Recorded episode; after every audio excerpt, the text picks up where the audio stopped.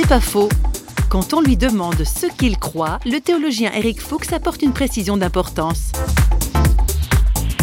Le second me dérange. J'aime pas la formule parce que ça a l'air d'être un contenu.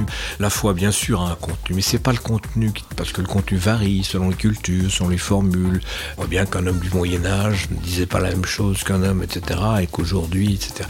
Ce que je crois m'importe moins que en qui. C'est ça qui me semble important, c'est celui en qui on croit, ce Dieu-là, qui n'est pas n'importe quel Dieu, qui est un Dieu manifesté par un homme extraordinaire, vraiment extraordinaire, et en même temps très ordinaire qui a été Jésus.